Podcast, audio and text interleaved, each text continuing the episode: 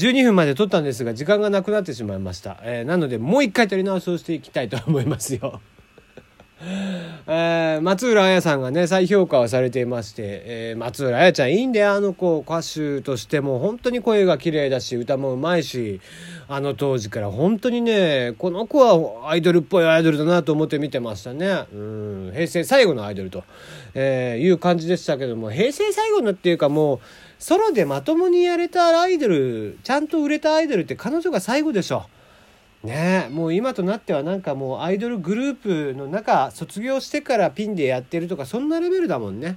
うんまともになんか一人でデビューしてきてさ一人でだけの実力でやれたっていうのはもうあの子最後だった気がするね。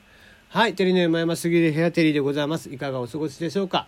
ね、松浦彩ちゃん2013年に、えー、活動停止になってから表には出てきてませんが、個人的にはね、こうお子さんも生まれてまた大人としての、えー、なんだろうないろんな経験をした上でのまた歌っていうのも彼女の歌もまた聴いてみたいなとかって思ってるけどなはい。えー、今日は大喜利です。久々にやりますね。えー、新年一発目、思わず耳を疑った2020年に始まるラジオトークのクレイジーな新機能とは？ということで、こちらをやっていきたいよ。はい。じゃあもう時間がないので早速1件目結構数もらっちゃったんでね。あありがとうございます。いっぱい送ってくれて。またやる時があると思うんでね。是非送ってくださいよ。はい1個目です。えー、ラジオネーム便器の子。怒られんで、えー、思わず耳を疑った。2020年に始まるラジオトークのクレイジーな新機能とは？再生数稼ぎでカルロス・ゴーンの声明を偽ったモノマネのスパムが異常に集まったことによる 運営のスパム検知機能カルロス・ゴーンの声かもベータ版。ね、えー、レバノンでやった記者会見ですね。あれのあれと同じような感じでね、えー、私はレバノンにいるってね、えー、あれをね書き初めにやったっていうのがツイッターでバズってましたけどね正月明けぐらいに。はい。だからその場合、ちゃんと奥さんもね、ちゃんと検知してくれないと ICPO に提出できないんでね。はい。どちらも開発してほしいなと思っていますが。えー、次行きましょう。マカデミア夏子。思わず耳を疑った2020年に始まるラジオトークのクレイジーな新機能とは、景気づけに、ラジオトークという名前に、ウスの字を足して、ウラジオストークに改名しますと発表される。おおなんで？もうそんなそんな勝手にしだしたらお前プーチンに怒られんで？プーチンすぐ怒るから。激怒よプーチンね。はい。プーチンを怒らせないような運営をしてもらいたいなと思っておりますよ。えー、ラジオネームジミー。思わず耳を疑った2020年に始まるラジオトークのクレイジーな新機能とは、同時通訳。ああ、これはあるだろうね。あと3年じゃない？音声系も同時通訳って。うん、それぐらいしたらなんか出てきそうな気がするな。うん、意外といい線いってるんじゃないかな。地味に。うん、ジミーさんね、これ意外とリアルに出てくると思いますよ。3年後ぐらいには。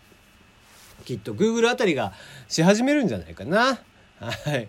えー、その時はね、もし本当に出てきた時は、今日のこの配信を聞き直してもらえたらなと思っております。続いていきましょう。ラジオネーム愛嬌。思わず耳を疑った2020年に始まるラジオトークのクレイジーな新機能とは？ついに始まったリターゲッティングラジオ広告。リスナーのウェブ上の行動履歴からリターゲッティング広告を配信します。リスナーが公式フォームからパーソナリティにネタを投稿すると、パーソナリティには投稿だけではなく、そのリスナーに合わせた広告の内容が追記されます。パーソナリティがリスナー投稿を読み上げると、そんなリスナーさんの〇〇におすすめなのは、ファンザのプレミアム会員の登録です。今なら1週間無料体験実施中。この配信を聞いた後、すぐに登録しましょう。と、投稿者にパーソナライズされた広告がリスナー全員に配信されます。全員かよ。投稿者の趣味思考まで知れて、今まで以上にネタが面白くなることを受け合い、ということでね。全員ってあたり、旗迷惑だね。ね例えばこう、送ってきてくれた人が、あこう俺が読み上げたらその人のね趣味思考が分かってしまってあこの人寝取られ好きなんだ とかねあこの人痴漢者が好きなんだとかね、えー、そういうのが分かっちゃうってことかな ああ、巨乳好きなんですね、みたいな。えーなんか、それがね、全員っていうのがまた 俺だけじゃないっていうね、他のリスナーさんにまで知られてしまうっていうのはちょっと迷惑な機能かもしれないですね。はい、じゃあ次行きましょう。ラジオネームジミー。えー、2020年に始まるラジオトークのクレイジーな新機能とは、ダッダーン、ぽよよん、ぽよよん、ボタン。時代よ。これだって95年とかじゃなかったっけ？確か。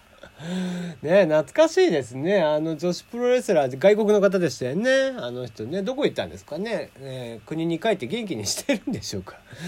これを知ってるっていうのはそこそこな年齢ですよね。多分我々と近いですよね、きっと。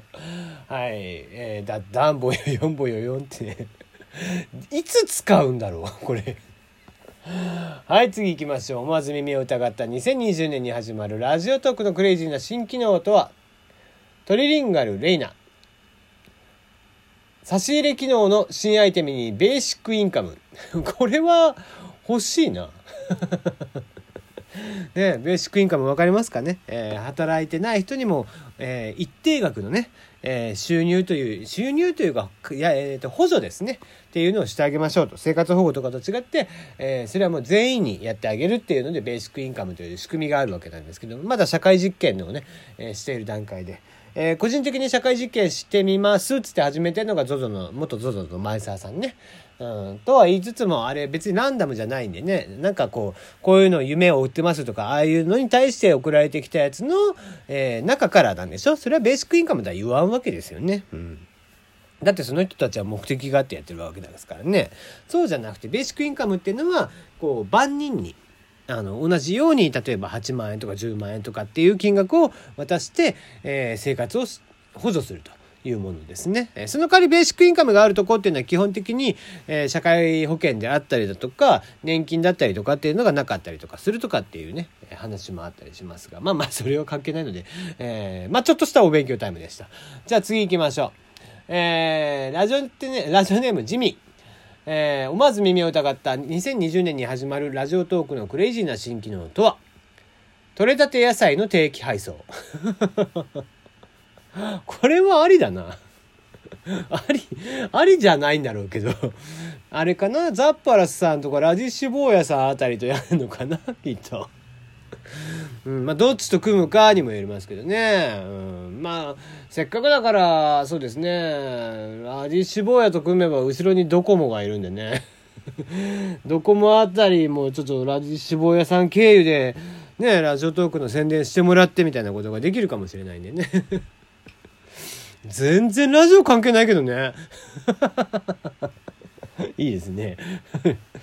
うん、でもか実装は楽だよきっと。うん、実装自体は楽。だって注文を、あの、実際にね、できる機能、例えばラディッシュ坊やさんとの連携するっていうボタンが1個あればできるわけですから。で、ね、アップルとかグーグルとかの月額課金をすればいいわけですね。で、注文は、あの、ラジオトークのアプリで取った注文をそのまま向こうに流すと。だからその時は音声で言うんだろうね、きっとね。うん、野菜、だからきゅうりを2本と。えー、トマト、えー、4個と、ね、じゃがいも2個と、みたいな形で、こう、トークを入れたら、それが、ラディッシュ坊やさんなり オイシックスさんなりにね、行って、えー、注文が届くということで、まあ、これ意外と便利かもしんないな はい、次です。えー、ラジオネームサンダル4段ですね。思わず耳を疑った2020年に始まるラジオトークのクレイジーな新機能とは、脳に直接話しかける機能。だからこれラジオじゃねえ。いいですね。あまたもうこれもさ真面目な話をすると多分10年後にはもうできてると思いますよ。あのまあまあそのねラジオトークで撮ったものをこう例えば音声を流さずに脳に直接配信するみたいな機能っていうのは出てくるかどうかは分かんないけど少なからず例えばその携帯電話で今話してるような仕組みじゃなくてこうもう広角機動隊っていうアニメのようにこう人と人とがもうテレパシーみたいにね。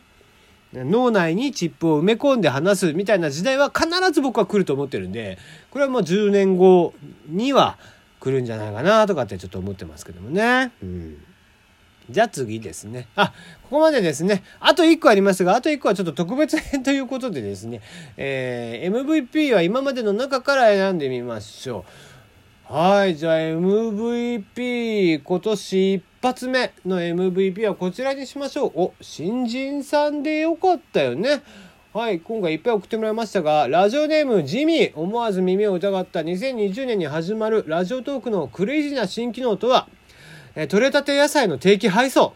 こちらでいきましょう。はい。えー、なんだろうね、今年のエイプリルフールネタとかになりそうなね 感じでございますんで、えー、もしかしたらね、エイプリルフールあたり、えー、こちらを聞いてくれた運営さんがですね、えー、それをこう実際に、えー、画像化して、えー、4月1日の嘘ネタとして出してくるかもしれませんのでね、楽しみにしておきたいなと思っておりますよ。はい。では、一個紹介しなかった、えー、これは、もう僕と、この人しかわからないというネタだったので、一応別個読みますね。えー、ラジオネームアイキョさんから頂いていた思わず耳を疑った2020年に始まるラジオトークのクレイジーな新機能とは、えー、待望の新機能リリース、ラジオトークよもやますぎる部屋の配信が、ボイシーよもやますぎる部屋に自動連携される機能をリリース。ボイシーのチャンネル一覧に表示されなくなった今でもフォローし続けるマニアたち歓喜。